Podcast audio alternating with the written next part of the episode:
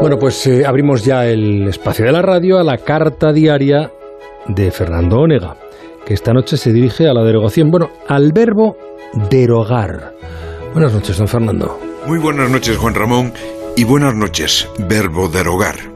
Pudiera ser la palabra del año. Desde luego, ha sido la palabra del mes de octubre, los dos días que llevamos de noviembre y lo que te rondaré hasta que la reforma laboral tenga cuerpo y alma. Comprenderás, derogar, que para acercarme a ti con algún rigor, lo primero es acudir al comodín del diccionario de la Real Academia. Y va el diccionario y dice, abolir, anular una norma establecida como una ley o una costumbre. Eso dice. Hoy además fue un día gozoso para ti porque has superado la definición académica. Hasta ahora el discurso oficial o la interpretación de los humanos te presentaba como opuesta a reforma o modificación y ahora resulta que tienes una inmensa polivalencia.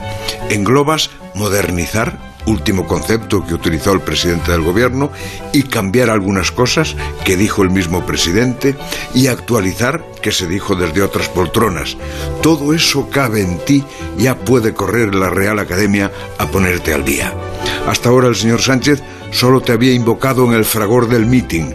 Ahora entras todavía más fuerte en el debate político. Los sindicatos te celebran y a punto deben estar de sacarte en procesión para adoración de los fieles. Los empresarios te tienen miedo porque eres para ellos la diosa de la ira.